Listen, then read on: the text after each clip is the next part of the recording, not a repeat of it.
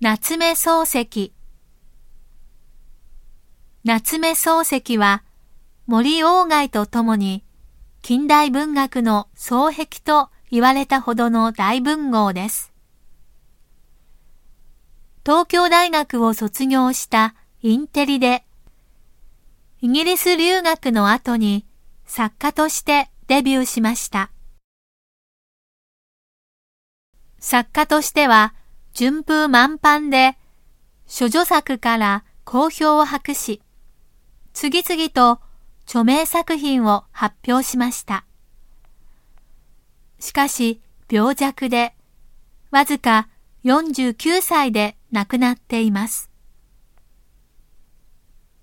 弟子には有名な文豪、芥川龍之介をはじめ、多くの結出した人材を輩出しています。また、漫画の夏目房之助は直孫です。